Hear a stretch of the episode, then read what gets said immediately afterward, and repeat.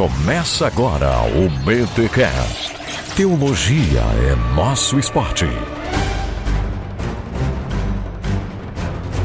Muito bem, muito bem, muito bem. Começa mais um BTcast de número 299 urgente. Eu sou o Rodrigo Bibo e o Brasil urgente pede uma igreja urgente. Oi, eu sou o Davi Lago e eles deixaram tudo imediatamente e o seguiram. Os caras surpreendem, irmão. Olha aí.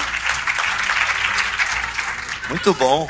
Eu sou o Guilherme Franco e a gente vai trocar uma ideia aqui sobre a igreja envolvida com a cultura local. Muito bom. Eu sou o Johan Ignas e nós vamos conversar aqui sobre uma igreja para o Brasil. Esse é um tema urgente. Muito bom. Gente, estamos aqui ao vivo do BTD em Fortaleza. Aí, galera! E o tema do BTD em Fortaleza foi Igreja Urgente. Nós tivemos aqui palestrando no evento Davi Lago, falando sobre uma igreja para o Brasil. O Johan, o teu sobrenome, Johan, a gente deixa pra posteridade. Ok. O Os Johan pentecostais falam melhores do que os melhores. reformados. justa- mas eu sou pentecostal, eu manjo de. Então né? você deveria aprender. É, mas Ignas, Ignas, Ignas, olha aí, é. pronto. E o Johan falou sobre uma igreja convertida e o Guilherme Franco falou sobre uma igreja é, que dialoga com a cultura, uma igreja contextualizada. Isso, isso aí, Bibo. Foi mais ou menos por aí, né? Por aí mesmo. Foi por aí. Mas antes, os recados paroquiais.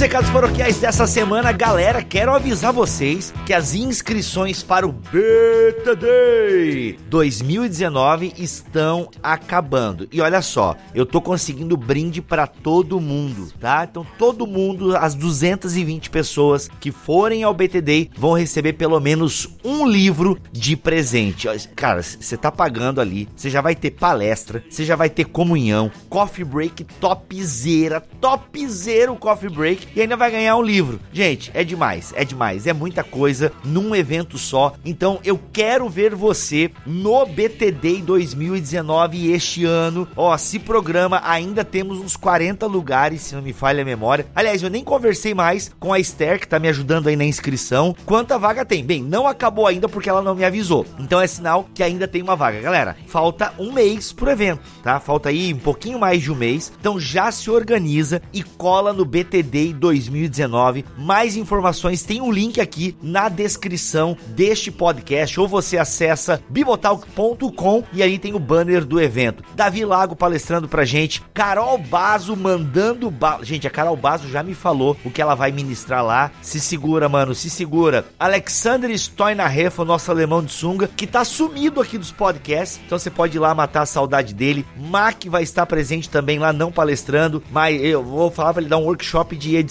hein? É elogiado aí pela galera como um dos maiores editores de podcasts deste Brasil. Mac é fera. O Mac vai estar lá, eu não vou palestrar, mas também vou estar por lá. E outras pessoas do Bibotal que também estarão. E palestrando então vai ser Davi Lago, Carol Bazo, Alexander Stoinarefa e André Heineken. Falando, gente, o André também me falou já o tema dele. Sem brincadeira, escorreu um suor hétero de meus olhos quando o André Heineken fez assim. Ele só me falou aquela frase, aquela frase matadora. Eu falei, mano, é isso, velho. É, vai nesse tema aí que é demais. Então, espero vocês no BTD 2019, que vai acontecer no dia 3 de agosto em Campinas. Mais detalhes é só você acessar bibotalk.com ou acessar este podcast que tem o link para a sua inscrição e tudo mais. Só 50 pila. A gente não fez em lote, é 50 pila para quem comprou no começo e para quem vai comprar no final, tá bom? A gente não dividiu em lotes dessa vez, ficou só 50 pila. E galera, vou falar para vocês aqui, ó, na real, coffee break, só o coffee break já vale uns 25 pila se você fosse comer aí fora. Então, mano, vai ganhar livro, vai ter palestra, é, mano, comunhão, é nós. E ó, massa, massa demais. Vai ser um dia muito legal. A programação tá um pouco diferente do que foi ano passado. Eu enxuguei algumas coisas para otimizar outras, tá bom? Então é isso. Espero vocês no BTD 2019 em agosto, dia 3. Vamos lá.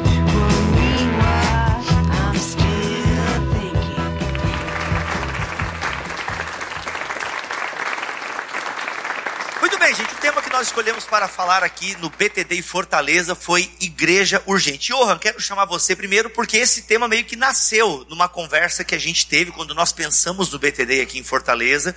Você trouxe algumas inquietações. Né? O nome é, Igreja Urgente nasceu dessa conversa. Eu queria que você resgatasse até para quem está nos ouvindo e até para quem está presente aqui no, no evento, entendesse um pouco como nasceu né, eu diria que nasceu né, no coração de Deus, como tradicionalmente se diz, mas como nós chegamos a essa conclusão e fechamos esse tema? A ideia da, da igreja urgente nasce de uma perspectiva de que nós, como igreja, precisamos é, passar por um momento de reflexão e sensibilidade para olhar para o Brasil, tanto na sua questão cultural como na sua questão política, e entender como nós podemos ser resposta para esse país, ao invés de criarmos no país algumas bases ou algumas represas a, da nossa vida, da nossa rotina e das nossas relações que acabam nos impedindo de influenciar esse mundo, salgando essa terra e sendo luz para as nossas cidades brasileiras. Davi, quando a gente fala de uma igreja urgente, né, até quando eu pensei no nome, o Johan falou das inquietações, ele, pô, a gente precisa pensar numa igreja que dialoga com a cultura e tal, assim, cara,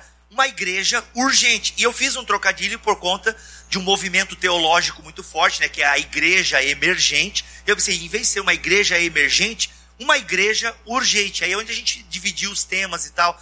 Davi, em termos de urgência, o que que tu acha que no, o Davi é um cara que viaja pelo Brasil bastante, conhece bastante o cenário ah, religioso brasileiro, inclusive até é, pluridenominacional, posso dizer assim. O Davi é um cara que tem entrada em várias denominações. Que tu vê assim, Davi, de urgente. A gente está falando de igreja urgente. Que, na tua opinião, das tuas andanças pelo país, seria urgente? A igreja brasileira precisa, necessita. Bibo, eu, você vê no narrativo dos evangelhos e também em Atos, sempre que as palavras como imediatamente, urgente, depressa, se dão em contextos de seguir a Jesus, de se arrepender, mudar de vida. Por exemplo, quando Jesus fala com Zaqueu, ele fala: desce depressa da árvore. Fala que os discípulos, né, imediatamente deixaram tudo e o seguiram. É, o Senhor orientou Filipe em Atos assim: corre para falar com aquela carruagem. Ele corre, segue, corre, ele sai correndo. Então existe essa urgência que nós percebemos na Bíblia de testemunhar Jesus. Então, eu acho que esse exercício de discernimento que nós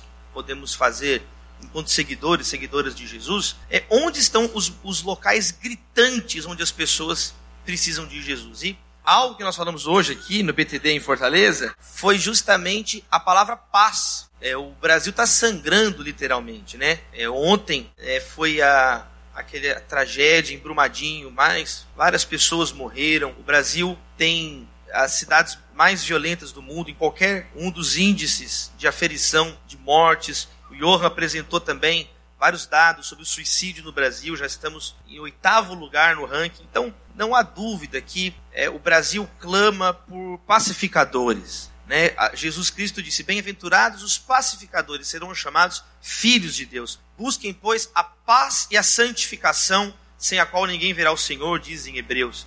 O apóstolo Paulo fala em Romanos: é o que depender de vós estejam em paz com todos. Talvez seja nem um, um sussurro, mas um dos gritos de Deus para a nossa geração seja é, esse. Vamos né, trazer paz. E é legal, eu não sou especialista aqui em grego e hebraico, mas pelo que eu lembro, o Victor, o Melhorança sempre falam no BTcast, até o conceito de shalom, né, e, e, e, o eirene, da onde Paulo fala o shalom, né, o eirene grego e o shalom hebraico, mas o conceito de paz, ele é bem amplo, né? O paz, né, paz esteja convosco é tudo que está ao seu redor, então não é só um estado de espírito, mas o shalom, né, essa paz de Deus é todo é tudo que te cerca, né? Então, até a própria oração do Pai Nosso contempla essas várias faces da vida. Então, essa, então e aí me, me vem uma questão assim, ó.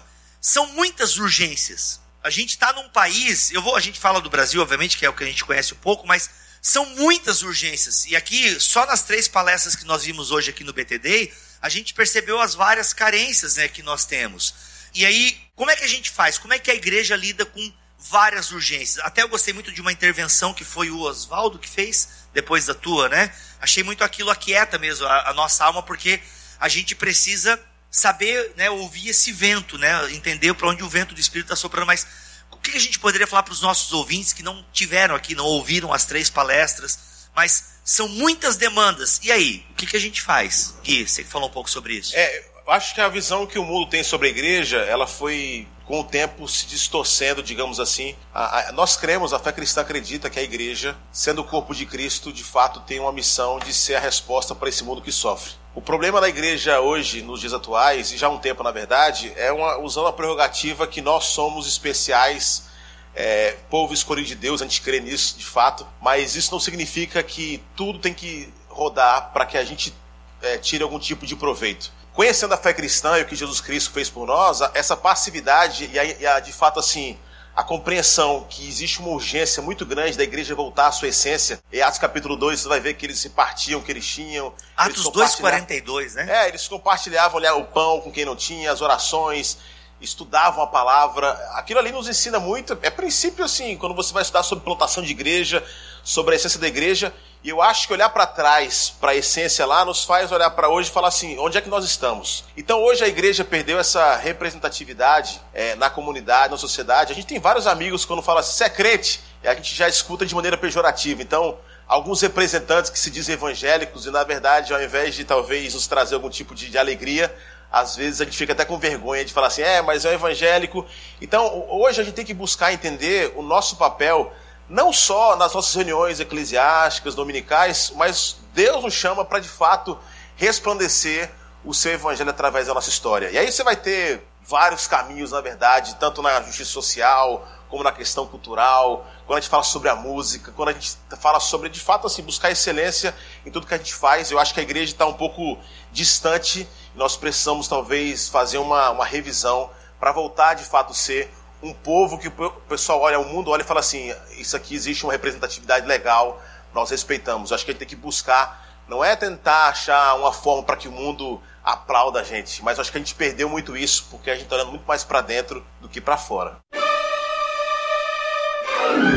Eu achei interessante que as duas palavras aqui, ao Davi entra com a palavra paz, você dá um complemento, Bibo, e o Gui menciona passividade. É, Para mim, eu acho que um, um dos desafios desse grito igreja urgente é exatamente conseguir discernir que a paz não é passividade. E percebo eu, ao longo da minha jornada, que nós estamos numa, numa zona muito apática. Nós não reagimos tanto. A gente está muito aqui para ouvir, para consultar, para tentar ficar bem diante do caos. E quando eu olho para essa, essa chamada igreja urgente, eu me lembro de um, de um amigo que tem uma carreira militar, ele diz o seguinte: olha, de quando em quando a gente precisa sair do quartel e a gente precisa ir para o meio do mato e ficar lá sem ter recurso, sem fazer barba, para a gente poder lembrar qual é a nossa verdadeira missão. Então, é, para mim, a igreja urgente ela, ela se traduz exatamente nesse movimento de conseguir olhar para as suas estruturas e entender que o, a manutenção da estrutura ela não é a missão maior da igreja nem, nem sequer a essência. E de quando em quando essa igreja precisa ir para o caos, precisa lidar com as problemáticas da cidade, precisa se desesperar com algumas coisas para poder tanto encontrar a paz em Deus, como também ser paz para quem está desesperado. Então, acho que igreja urgente vem exatamente nessa perspectiva embora o serviço de alguém que trabalha com a saúde, ah, do ponto de vista emergencial, ele precisa ter uma ordem, quando alguém vai socorrer uma pessoa que está numa condição de grande risco, você não vê tanta delicadeza nos procedimentos. As intervenções, elas são, elas precisam ser rápidas, né? A pessoa, a pessoa precisa reagir logo. E eu percebo que esse grito é um grito de dizer, vamos reagir logo a algo, né? Se você tem uma igreja e você percebe que no seu contexto essa reação, como o Gui já colocou, é uma reação a você fazer uma diferença numa cultura, uma diferença cultural, então reaja logo sobre isso. Se você é uma igreja que precisa e tem uma influência num contexto mais social, está envolvido com uma, uma, uma comunidade, está numa comunidade carente, e você percebe que Deus está te desafiando a fazer isso, então a igreja urgente nesse contexto significa reaja, ao, reaja rápido àquilo que Deus está te pedindo para fazer. Então, como você falou, ah, são várias vertentes, sim. Mas eu acho que o grito da igreja urgente é reaja. Não fica somente aqui ouvindo, admirando, sendo passivo. Ouvindo essa comparação que o Johan faz do hospital também, eu me lembrei do livro do Papa Francisco, né? O nome de Deus é misericórdia. Ele começa o livro falando sobre isso. que a igreja ela age como um hospital de campanha. O que é um hospital de campanha? É aquela, é aquela tenda no meio de uma guerra. Qual que é a ordem de prioridade? É o que vai morrer primeiro. Então, só que numa guerra, ninguém chega lá, eu estou resfriado. A pessoa chega lá, Olha, eu tô com. A, perna vai ter que ser amputada, mas peraí, que primeiro tem uma pessoa com um tiro no pescoço aqui. E é a própria Bíblia que nos orienta e nos dá a, o discernimento dessa sensibilidade. Por exemplo, o próprio Jesus coloca di, diante de nós. Buscar em primeiro lugar o reino de Deus e sua justiça. A liderança tem que primeiro cuidar da família. Se você não cuida da sua família, como é que você vai cuidar da família de Deus? Paulo também escreve assim: é, enquanto temos oportunidades, façamos o bem a todos, especialmente aos da família da fé. Então, até a ordem das urgências, a Bíblia orienta quais são as, as urgências para a vida de cada um, no contexto de cada um. Porque senão, nós nos tornamos aqueles hipócritas que gritam paz, paz, quando não há paz, ou buscamos as nossas próprias urgências da nossa própria cabeça. Eu encerro essa, essa parte aqui com Provérbios, né? O coração do homem faz planos, é no plural. Mas a resposta vem do Senhor, é no singular. Então, às vezes, para nós não nos perdermos na, nas nossas infinitas elucubrações, a própria Escritura nos orienta num momento como esse. Não tem como a gente falar sobre igreja urgente sem talvez tentar levantar algum tipo de diagnóstico. Por que trazer esse tema agora? Porque é um tema urgente, como o tema já disse. Só que é, se a gente for estudar a história e o movimento né, eclesiástico, as igrejas de fato no Brasil hoje elas estão cheias. Já alguns censos dizem aí, não sei, Davi, se você sabe. É, o Datafolha do ano passado, um em cada três brasileiros se autodeclara evangélico. Ou seja, um terço. Sai o aí... censo ano que vem, próximo 2020, mas o Datafolha já coloca esse, esse dado. É, tem um dado interessante, eu, eu, moro em Recife, um dos municípios próximos ali, chamado Abreu Lima, é um dos maiores índices de evangélicos é, no Brasil. Eles dizem que são quase 70% e são os piores índices, assim. Sem falar católicos, que aí é 87% é. do Brasil. 86, então, assim, 87%. É, quando a gente levanta esse tema, eu acredito que é o seguinte: a gente perdeu um pouco o lance da essência da igreja, porque, de fato, a gente acredita que este lugar é um lugar onde a gente vem, onde a gente é confrontado, onde a gente, de fato, assim, consegue encontrar nas amizades um ombro amigo.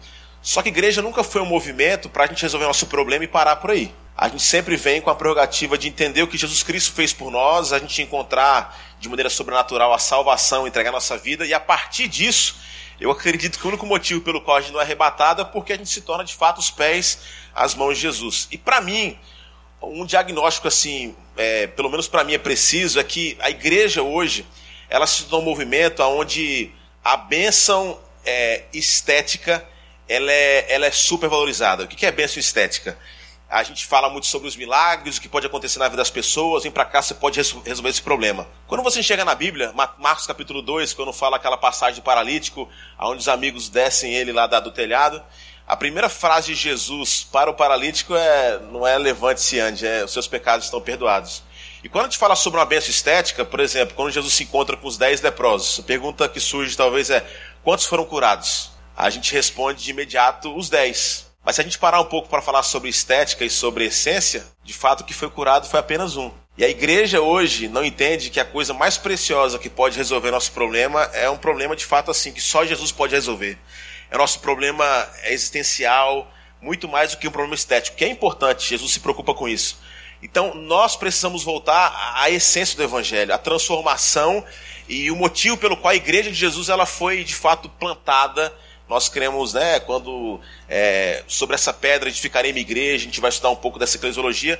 Eu acho que falta isso. A gente, a gente começou a, a nossa tendência é mais enfatizar as questões estéticas do que de fato aquilo que é essencial. A história do cristianismo do Bruce Shelley, acho que é isso da Thomas, até alguém comentou comigo comprou da Thomas Nelson aí, e ele fala um pouco da igreja primitiva. Eu não vou lembrar os quatro pontos que ele elenca é, que foram assim fundamentais para o crescimento da igreja no Império Romano. Ele dá quatro pontos, eu não lembro dos quatro agora, mas eu lembro de dois que tem muito a ver com o que vocês acabaram de falar. O primeiro era o assombro. Eles realmente eles eram encantados e é também uma questão dos discípulos. Eles eram assim espantados, assombrados com essa questão de um Deus se fazer carne em Jesus e salvar pecadores, sabe? Essa ideia de que Deus salva pecadores que é como a gente pode resumir o que é o Evangelho: Deus salva pecadores. Então, esse assombro nesses discípulos causava neles toda essa. É, era gasolina, né? Era o combustível para eles fazerem tudo que fizeram no Império Romano. A outra questão era a ajuda, né? A ajuda aos pobres, ajuda aos necessitados. Tanto que o imperador Juliano, se não me falha a memória, citou, ó, como é que esses ateus, né, ele chamava os cristãos de ateus porque não acreditavam no imperador como divindade. Olha, esses ateus aí estão ajudando até os nossos. Né? Então eles colocavam a vida em perigo, tá? E, mas por quê? Para cumprir justamente o id, né? Não tinha frescura, o assombro né, dessa presença de Deus, no, do, do Emanuel, o Deus no meio do povo, fazia com que eles também se motivavam a ter a mesma atitude de Cristo. Especialmente pós-ressurreição, né? O cristão é um maravilhado. Não podemos deixar de falar aquilo que vimos, né? Uhum. A fé cristã tem esse elemento de, de, de maravilhamento, de estar maravilhado. Tem um livro do Graham Tomlin que chama A Igreja Provocativa. Não sei, acho que não tem em português. E ele fala sobre isso. O que é a igreja provocativa? É aquela que provoca a pulga atrás da orelha da pessoa. Ela olha para você e fala: Mas o que, que tanto você eh, gosta e, está indo aí e fala essas coisas que amam? E será que isso está acontecendo com a gente hoje?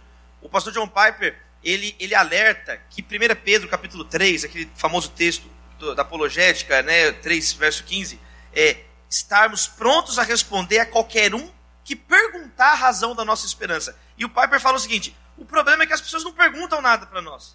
Porque a nossa vida é tão parecida, a nossa vida é tão parecida com a vida do mundano que não gera assombro. Ele fala: quantos de nós que alguém já chegou e falou para você assim, cara, mas qual que é essa esperança que tem em você?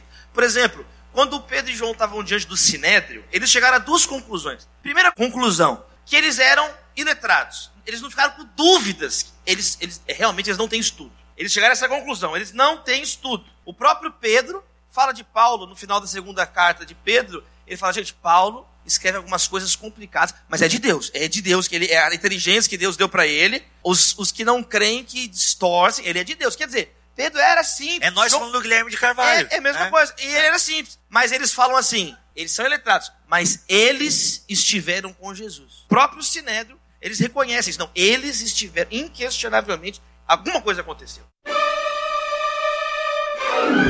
Johan, eu conheço um pouco o teu trabalho e do pouco que eu conheço, eu vejo que tu está envolvido com algumas questões bem é, urgentes aqui na cidade de Fortaleza. Eu queria que tu contasse um pouco como essa, talvez tu escolha uma das frentes que você trabalhe, talvez a que ocupe mais o seu tempo, mas algumas pessoas esperam as coisas acontecerem e aí elas reagem, como que você falou naquela sua primeira fala. Outras, elas vão atrás da situação. É aquela coisa, é a própria parábola do bom samaritano, né? A gente está esperando o próximo, né? Tipo, vamos amar o próximo. Então é o próximo, não é o que está diante de mim, né? Eu vou amar o próximo. Então espera o, o, o, o cara ser é, é, assaltado e estar à beira do caminho. Como é que se deu isso contigo? É, é, tu sentiu, tu ouviu, tu viu a necessidade, a necessidade veio até você, você tomou uma atitude. Queria que contasse um pouquinho essa tua experiência prática, porque talvez possa lançar uma luz aí sobre os indecisos. E, e aí, Deus, o que, que, é de mim? O que, que eu vou fazer? Eu estou ouvindo essa coisa de igreja urgente, qual é que é? Bom, eu, se eu pudesse resumir, eu diria o seguinte: Deus ele não está buscando ninguém para ser o seu confidente. Então Deus não está buscando um amiguinho para dizer assim, deixa eu te contar um segredinho aqui e vai ficar só entre eu e você, né? A prerrogativa é que quando Deus nos diz algo, Ele espera que nós possamos fazer algo a respeito. Então não sejam, não sejam somente ouvintes, mas praticantes da palavra. Aos 17 anos eu entendi que eu precisava testificar do amor de Jesus, eu gostava de pegar a onda, e eu comecei a olhar para minha prancha dizendo, cara, eu preciso levar então o amor de Deus para essas pessoas que, que andam comigo, estão no meu estilo. Ah, Aí eu... tu, tu, abriu uma bola de neve aqui? Não, não, não? abri uma bola de neve não. Ah. Foi parecido uma pokebola. Mas voltando, a ideia foi então, eu juntei alguns amigos para a gente poder falar de Jesus, entendendo essa comunidade do surf. Então a gente não precisou fazer muito esforço porque a gente já pegava onda e já sabia qual, quais eram os desafios de se falar para essa para essa turma. E aí eu digo assim, Bibo, que essa jornada ministerial ela precisa ser um é, é, um, é uma mistura e uma dinâmica do espírito entre a sua intenção, ao mesmo tempo a sua a sua despretensão, diria assim. Por quê? Porque você precisa olhar, aproveitar as oportunidades, olhar os locais, os locais vazios, sonhar com, com coisas que não estão acontecendo. E Deus nos dá isso, né? Ao mesmo tempo, você precisa partir para essas coisas entendendo que a força não vem de você, a força vem de Deus, né? Então eu acho que uma, uma dinâmica para quem sonha em começar o ministério é buscar em Deus esse equilíbrio de Deus, eu quero ter as intenções certas, eu quero ter a proatividade, mas ao mesmo tempo eu quero me guardar de não ser frustrado pela minha própria expectativa. E aí, para mim, hoje, eu não consigo explicar, né? São 15 anos de uma história, onde a gente começa na beira-mar e ganha uma expressão legal, somos enviados para fazer trabalhos em escolas também, Agora nós estamos tentando abraçar segmentos como guardadores de carro, quem vende água de coco, tapioca na beira-mar. Nós queremos a, apoiar essas pessoas. E eu diria assim, cara, onde é que isso. Qual é o segredo disso tudo? Como é que isso começou? Eu não vejo muita ordem. Eu não vejo muito sistema, mas eu percebo que quando você tem uma luz de Deus para seguir um caminho, é o que Felipe faz. Então a primeira ordem é sai daí, e ele sai. E aí a segunda ordem é vai para tal lugar e ele vai. Então eu acho que essa, essa revelação de Deus ela é de fato progressiva. O que cabe a nós, eu diria assim, qual é o Johan, qual é o sucesso que você diria que um ministério pode ter? A palavra seria perseverança. Continua sendo fiel naquilo que Deus te chamou para fazer. E ele mesmo vai abrindo as portas e vai mostrando o que, que ele espera de você, onde ele espera e a capacidade vem dele. Então eu diria que o segredo é, é, é basicamente assim: o que eu tenho percebido é persevera. Gui, quando você fundou, né, plantou a ponte no Recife Antigo, uh, teve muito essa questão do diálogo com a cultura. A gente já fala diálogo com a cultura. Na prática, como aconteceu isso com a plantação da ponte no Recife Antigo? É, quando a gente decidiu plantar a nossa igreja, a gente ficou foi um ano só com o grupo base. Nós éramos 14 pessoas e seis meses depois de ficar lá em casa, a gente de fato começou a, a fazer a nossa reunião semanal no Recife Antigo. A gente começou a estudar para entender aonde Deus queria que a gente plantasse a igreja e o Recife Antigo foi escolhido por uma questão cultural e quando eu falo cultural a gente fez uma leitura da cidade Existe uma questão histórica no Recife também, onde as igrejas históricas protestantes é, elas foram expulsas com a guerra dos portugueses, holandeses, lá para 1600. Então a gente queria, na verdade, fazer esse caminho e começar no coração da cidade, até porque a gente usa muito material do Tim Keller, Igreja Centrada, entendendo que a partir do centro as ideias são difundidas. A gente começou de fato assim a fazer a nossa reunião semanal, é, conhecendo um pouco do que estava acontecendo. E essa leitura cultural a gente percebeu, o Recife é, assim, é um berço muito grande de cultura, de música, né? É, expressão de arte. Então, a gente queria também ter um espaço onde essas pessoas poderiam ser aceitas, recebidas. A gente, por exemplo, nessa leitura, de maneira prática, a gente começou um evento chamado A Praça, acontece três vezes no ano, que é um evento onde a gente convida os artistas de rua para estarem no sábado. E ali a gente faz um processo de fato assim, de receber esse pessoal, de abraçar, de evangelismo mesmo, assim. E é, é, é, bem intenso, assim, porque muita gente talvez não entende a proposta, mas na nossa leitura é, cultural a gente percebeu que esse povo poderia se aproximar mesmo se achando assim, não, eu não sou digno de entrar na igreja, eu estou com a vida estourada. E neste movimento, por exemplo, tem acontecido muitos milagres. Então, é, de maneira prática, isso é uma maneira que a gente faz, acontece a igreja para esse pessoal mais artista.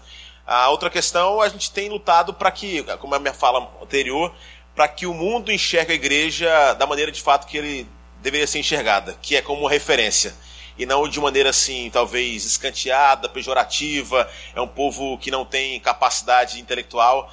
Então, por exemplo, os maiores eventos de tecnologia na cidade, a gente abre a igreja e ele acontece dentro da nossa igreja. Tem um Hack and Play, que é tipo uma campus party que a gente tem lá em Recife, onde são, são oito polos e a igreja abre as portas para que esse evento de tecnologia aconteça dentro da nossa igreja. Aí a gente vai ouvir muita coisa, porque no lugar santo. E a gente, o lugar é santo quando a gente está lá no domingo, porque o Espírito Santo mora na gente, cara. Sim, sim. Mas então, assim, a nossa igreja está ali para servir a cidade. Então, este talvez é outro exemplo que a gente poderia dar de maneira prática de como a gente se relaciona com o Recife Antigo, com a cidade do Recife. É, fora a questão é uma social. Relação, é uma relação cultural, Gui, sem. É, porque aquilo que o Keller fala, né? O, é, a gente tem uma resistência à cultura mas ao mesmo tempo é um lado, né, é um espectro, uma, né, uma subcontextualização, mas tem a supercontextualização, que é quando a igreja se mistura tanto com a cultura. Como é que fala um pouquinho é, disso aí? Esse, na verdade, eu acho que foi o problema das igrejas emergentes. Que a igreja emergente ela surge assim com a prerrogativa muito interessante assim de entender a cultura. Então acontecia as igrejas aconteciam as reuniões nos bares, tal, mas às vezes a gente quer se moldar tanto para receber esse povo que a gente começa a negociar alguns princípios. Então, assim, muita gente acredita, olhando para nossa igreja, ah, esse povo não é sério, é, acontece um monte de coisa aí que não tem nada a ver com o evangelho. Pelo contrário, nós acreditamos que isso é o evangelho. É a pregação da boa nova através do amor de Jesus que vai ser distribuída através da nossa história. A, a, o grande problema é quando a gente começa a se amoldar a esses movimentos, tentando cada vez mais recebê-los com muito amor.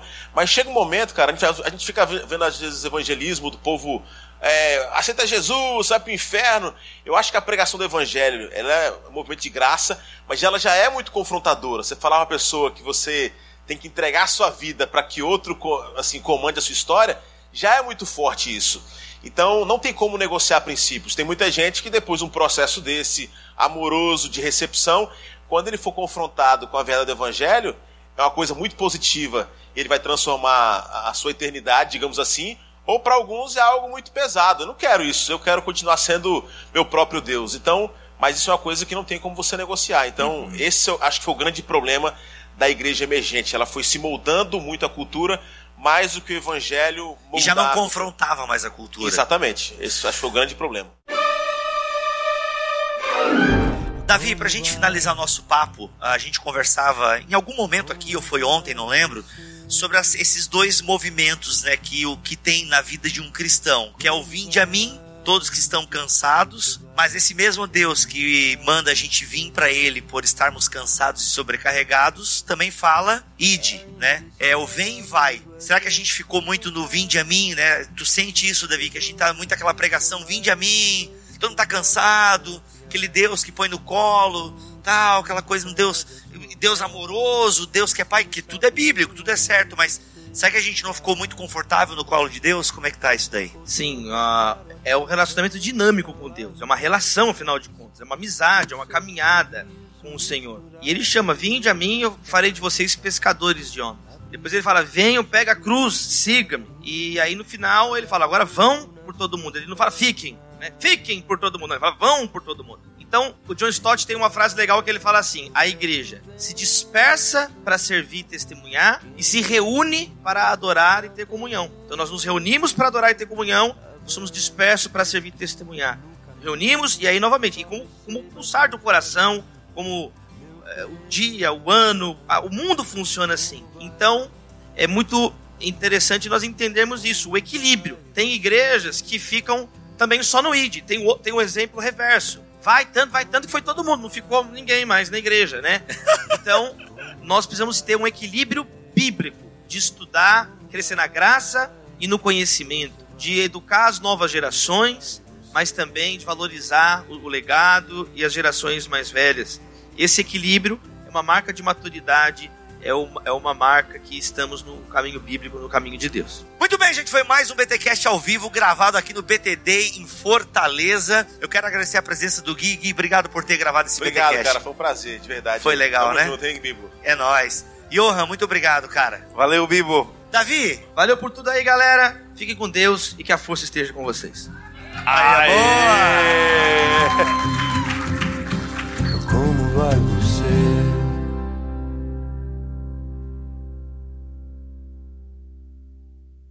Este podcast foi editado por Mac Bibotalk Produções.